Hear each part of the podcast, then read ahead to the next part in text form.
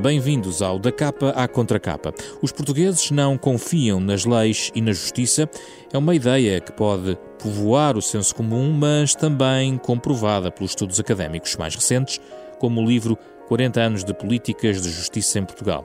Ora, a percepção que temos dos casos mais mediáticos, a pressão feita sobre o sistema judicial e os desafios da independência e autonomia dos magistrados são temas para a conversa desta semana com os nossos convidados. Nuno Garopa, autor do ensaio O Governo da Justiça, e Mariana França Gouveia, coordenadora científica do Estudo de Justiça Económica em Portugal, ambos os estudos publicados pela Fundação Francisco Manuel dos Santos. Mariana França Gouveia é doutorada em Direito, professora da Universidade Nova de Lisboa, do Conselho de Administração eh, da Fundação Francisco Manuel dos Santos. Também Nuno Garopa é professor eh, de Direito na Universidade do Texas, investigador nas áreas de Direito Economia e Direito Comparado. Foi presidente da Fundação Francisco Manuel dos Santos entre 2014 e 2016. E é com eles que vamos conversar sobre a justiça em Portugal nos próximos 25 minutos.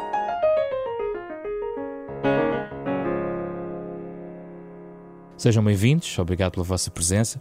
Uh, vou começar talvez pelos vossos livros, porque já têm algum tempo uh, de distância face a, a, este em que estamos aqui a falar.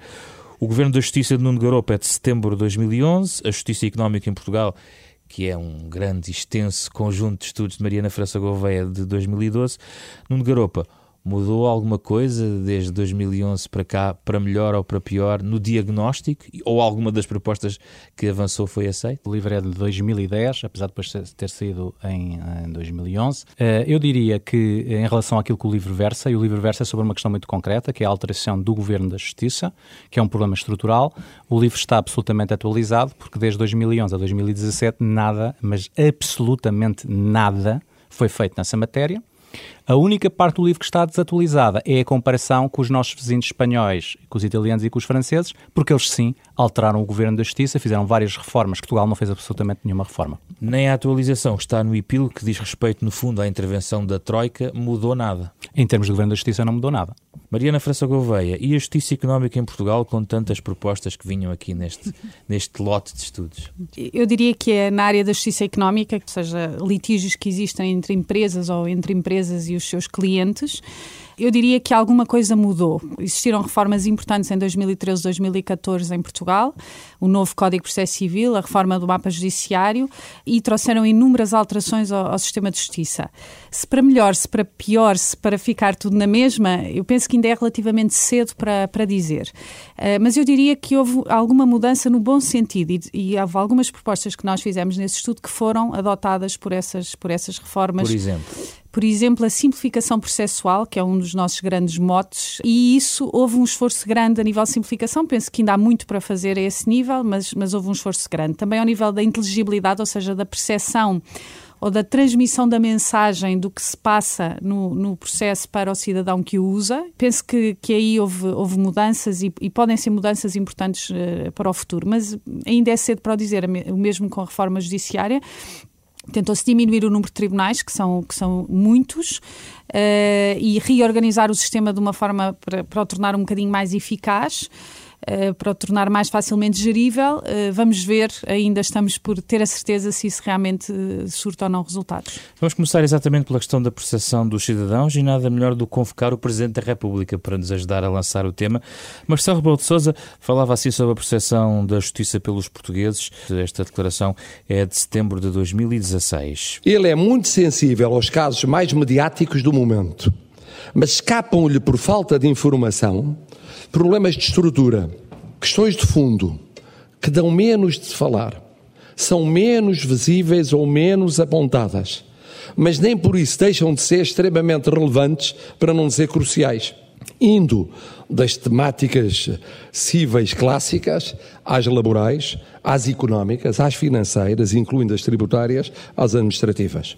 Nuno Garopa, era suposto que a justiça estivesse mais próxima dos cidadãos, mas isso não está a acontecer? Eu acho que há duas questões eh, importantes. O cidadão, em geral, tem uma má percepção da justiça, fundamentalmente fruto eh, daquilo que são os casos mediáticos e não da sua experiência eh, pessoal, porque felizmente uh, a grande maioria dos portugueses e a grande maioria das empresas portuguesas não tem uma relação direta uh, com os tribunais, porque nunca teve um problema que passasse pelos tribunais. Então é, é de ouvir dizer que a é, justiça e, está e, mal. E todos os estudos confirmam isso, tanto o estudo da Justiça Económica como os estudos do Observatório da Justiça confirmam sistematicamente que as empresas ou, ou as pessoas que têm relações diretas que tiveram processo em tribunal têm uma imagem da justiça menos má daqueles que nunca tiveram processo em tribunal ou que não têm processo em tribunal há mais de 5 anos. Portanto, evidentemente há aqui um problema de percepção que tem a ver com a relação mais direta ou menos direta com os tribunais. Mas, Ao... mas a justiça está mal, basta ler o seu livro e não, dizer dizer, mas há o problema do outro lado, que é, eh, depois temos uma questão eh, que tem a ver com quem é que faz a pressão para alterar essa percepção. E qual é a questão? A questão é que tanto a educação como a saúde nos últimos 30 anos têm tido pressões enormes para serem alteradas. Porquê? Porque todos os portugueses vão ao médico e quase todos os portugueses têm filhos, ou sobrinhos, ou netos, ou sobrinhos netos que vão à escola. E, portanto, há uma imensa uh, maioria da cidadania que tem interesses diretos e conhecimento direto e faz pressão porque não está contente. Infelizmente isso não acontece na justiça. Nós andamos a falar de alterar a justiça há 40 anos, mas o facto é que as coisas acontecem muito mais lentamente na justiça do que na educação e na saúde, porque falta de facto essa ligação direta que pressione a essas mudanças. Quando o cidadão é forçado a dizer o que é que há que mudar na justiça, o que é que exatamente está mal na justiça, o cidadão comum não tem uma ideia muito concreta, porque simplesmente também não tem uma relação muito concreta. E o que é que acontece no plano mais técnico de, económico das empresas que têm que lidar eh, com o sistema de justiça em variados momentos? É diferente em relação ao cidadão comum? Penso que um dos problemas da justiça é a dificuldade em dar uma resposta diversificada a processos muito diferentes. Portanto, nunca antecipa problemas e vem sempre tentando resolver. Se nós pensarmos na justiça penal, ou seja, nos crimes, e, e, e se perguntarmos a qualquer cidadão, diga um processo que, que, viu na, na, televisão, todos eles, ou talvez 90%, vão referir crimes, vão referir processos penais.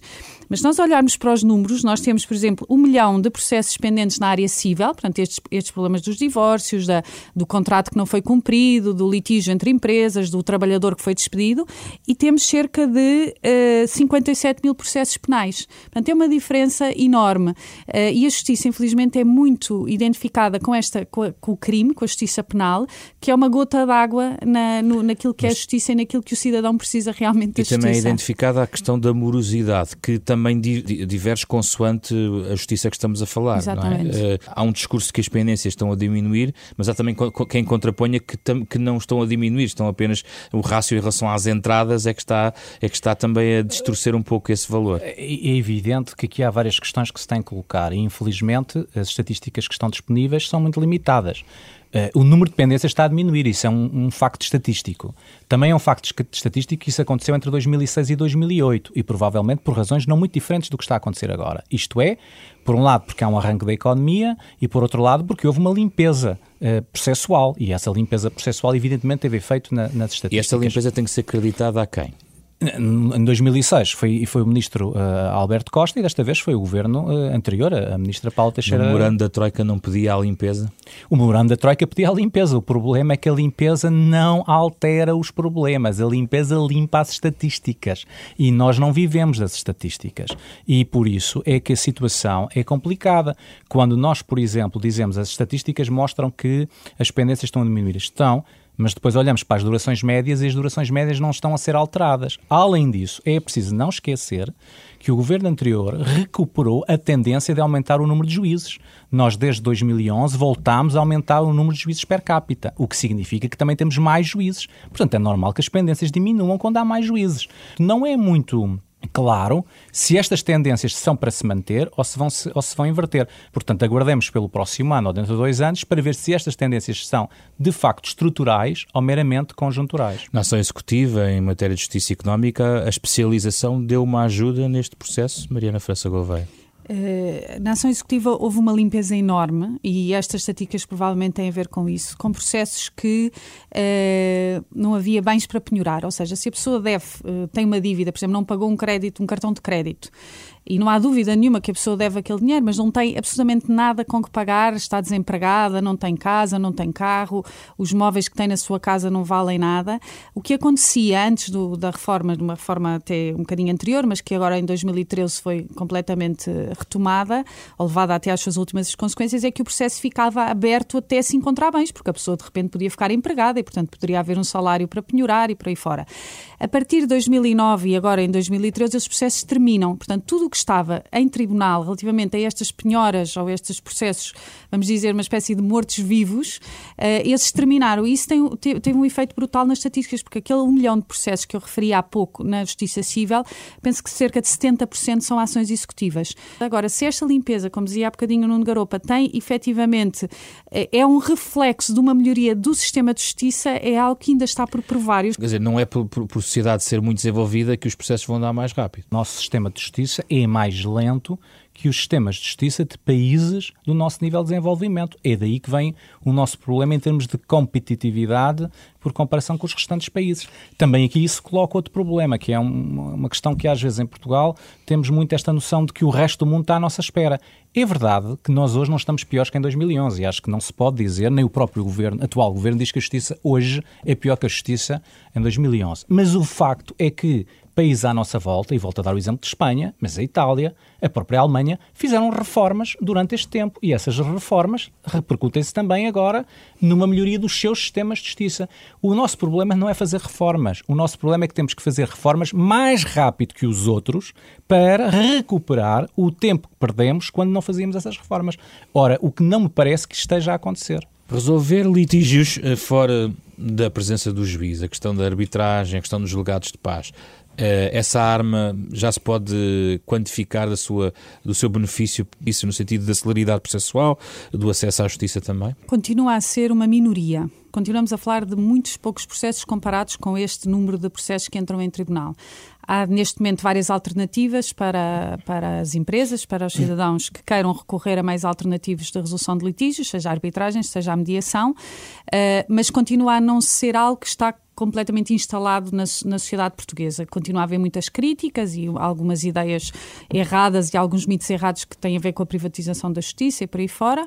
Eu penso que a consciencialização das alternativas seria muito bom não só pela questão da celeridade, mas também pela questão da adequação, porque realmente os litígios que existem entre, entre as pessoas, seja empresas enormes, seja uh, litígios domésticos ou entre vizinhos, são tão diferentes, nós estamos a falar de tantas realidades tão, tão diferentes entre entidades públicas, entre o Estado, o patrão, o empregado, o, o homicida, a vítima, para aí fora, que não faz sentido haver uma receita única para isto tudo. E, portanto, a resolução alternativa de litígios trouxe um bocadinho esta diversificação, que também fez pressão no sistema de justiça. Algumas das reformas de 2013 foram inspiradas na arbitragem comercial, portanto, a arbitragem entre empresas, e eu penso que isso foi muito uh, útil e foi muito produtivo. Uh, agora, se será uma alternativa, ainda não é completa, mas isso terá de ver também, lá está aquilo que o Nuno Garopa falava da pressão do, da cidadania. É preciso que haja uma pressão externa, porque é natural que as pessoas que trabalham no seu dia a dia, sejam os advogados, sejam os juízes, enfim, não estou a criticar, porque eu também faço parte dessas pessoas, não é uhum. verdade? Uh, também sou advogada e bem sei que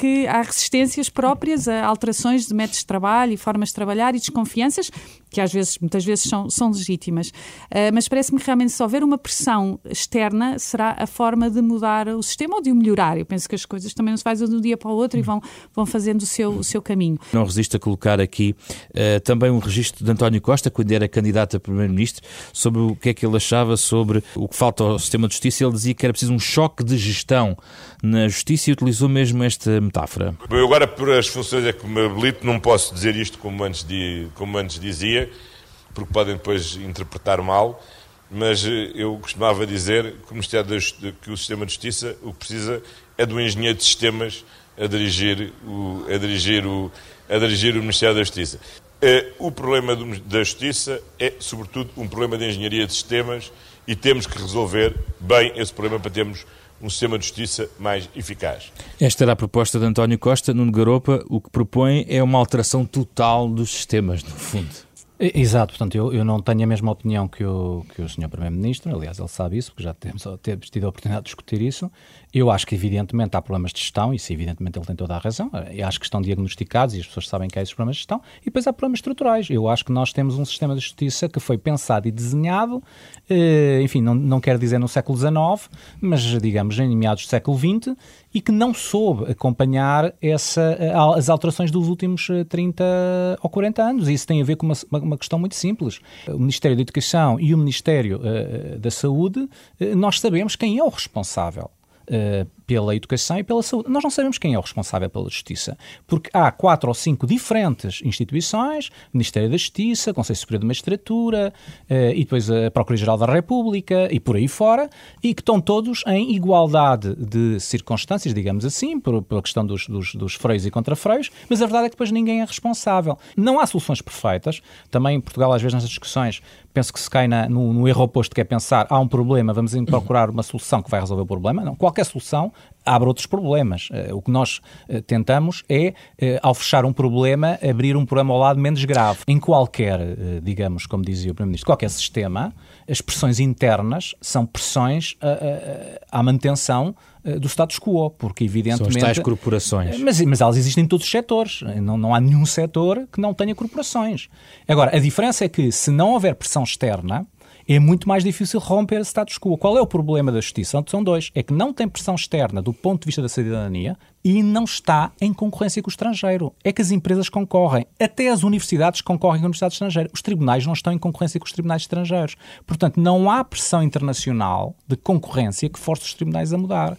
A única pressãozinha que ainda vai havendo, de facto, é da arbitragem. E não é por acaso que, durante muito tempo, os tribunais, e em particular os, os magistrados, não reagiram muito bem à existência da arbitragem. A arbitragem, no fundo, para os ouvintes perceberem, é, no fundo, dar a volta à estrutura tradicional de, para resolver um litígio uh, em que as partes uh, aceitam que há uma terceira parte que é, no fundo, o árbitro desse processo. Exatamente. As partes aceitam entregar o poder de decidir uh, a outras pessoas, por regra são três, cada parte nomeia um árbitro e depois esses dois nomeiam três, e esses são os juízes que vão decidir o seu caso e decidem como se fossem tribunais, como se fossem juízes de um tribunal uh, estatal. Mas isso não acontece só na justiça dos mais ricos das empresas, dos milhões de euros? N nós temos muita arbitragem de consumo. Nós temos uma rede, já vem desde os anos 90, principalmente quando começou a explodir a tal litigância de consumo.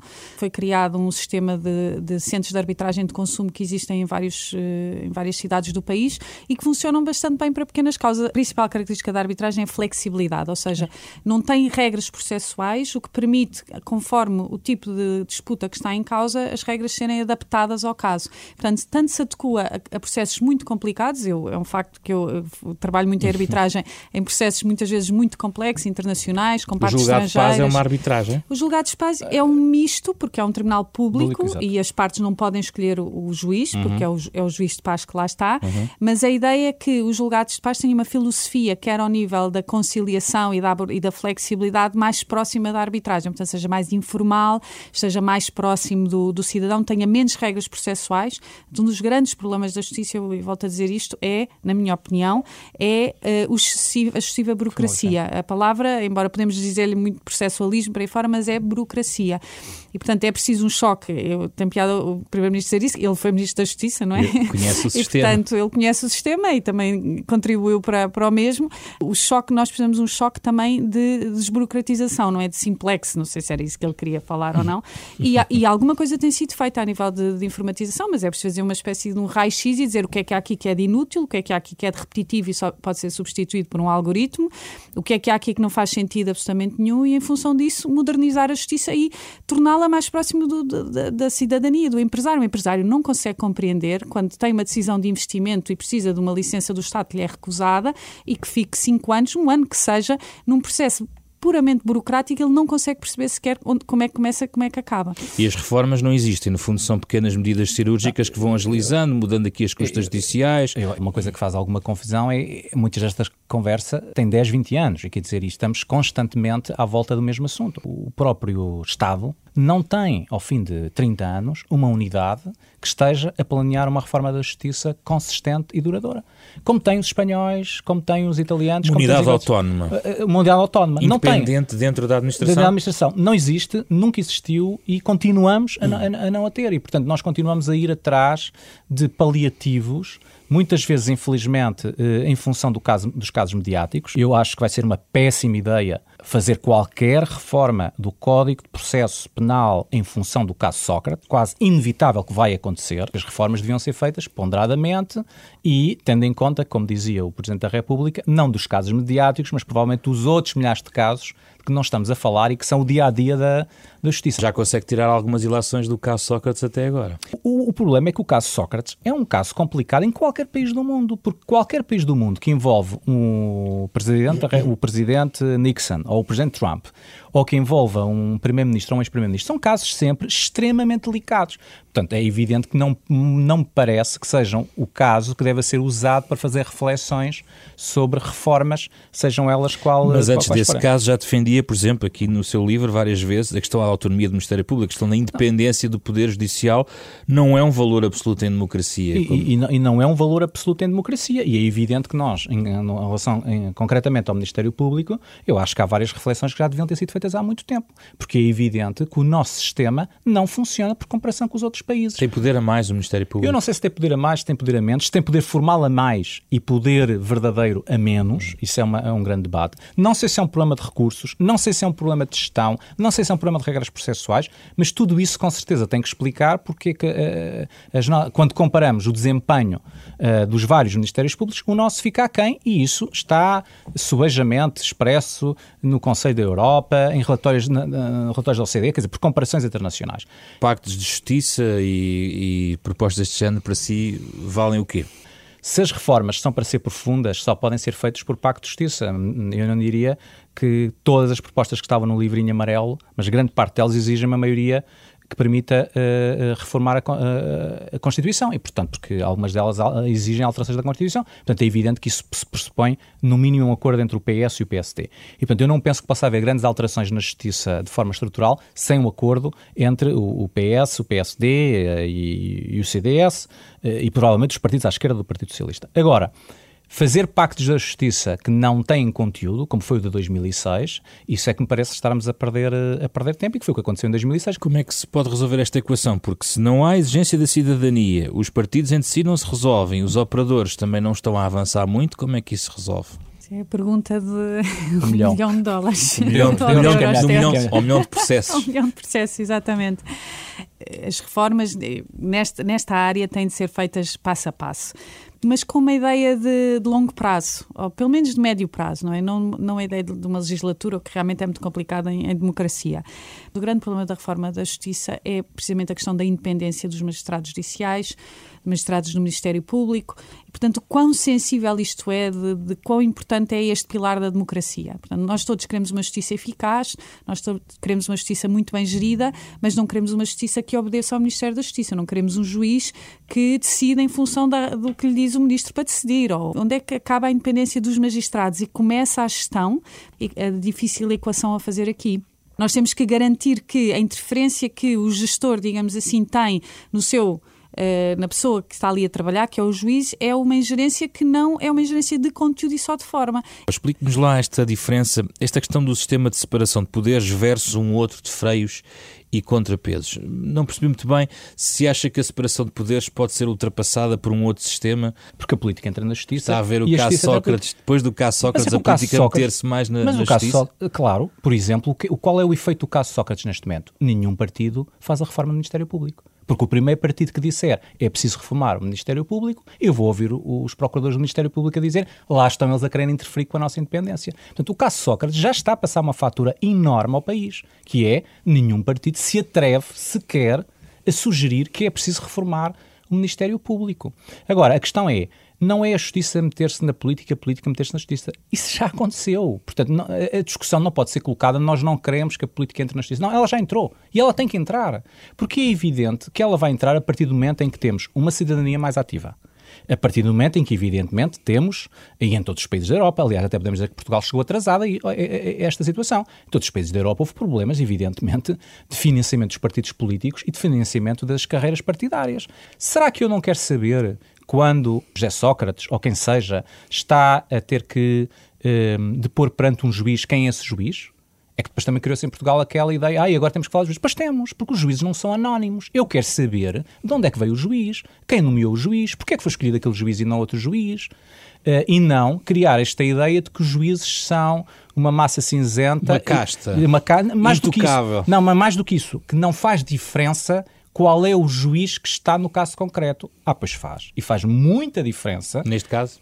Neste e em todos o outro milhão de casos, no, no caso da, da, da Penal Mendes, com 57 mil casos que estão pendentes. É evidente que faz. Ora, mas ao fazer o que eu estou a dizer, é, tem que haver transparência. Os juízes que tiveram em posições idênticas ao juiz Carlos Alexandre, e isto devo dizer que não sei porque não conheço pessoalmente, nem nunca falei, nem discuti com o juiz Carlos Alexandre, mas os juízes que estiveram em posições idênticas noutros países acabaram a fazer vidas partidárias e a liderar partidos, quer em Itália, eh, querem, querem em França a desempenhar cargos de Ministro da Justiça. Portanto, não sei. Quer dizer, nós temos que estar prontos para cenários em que, tem, que temos que ter transparência. E o que eu acho que há em Portugal neste momento tem uma certa falta de transparência, porque há falta de coragem de falar dos assuntos.